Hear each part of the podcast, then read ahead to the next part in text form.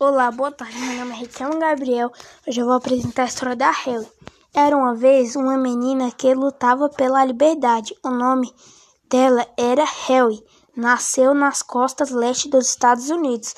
Harry era uma escrava assim como seus pais. Ela vivia em uma época que as pessoas brancas e podia comprar, vender e tratar as pessoas negras como se fossem coisas como era escrever.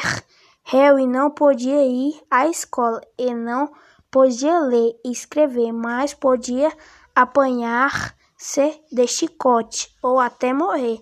Se, se recusasse o que os outros mandava, pior ainda, sua família podia ser vendida ou qualquer momento toda e nunca mais se ver.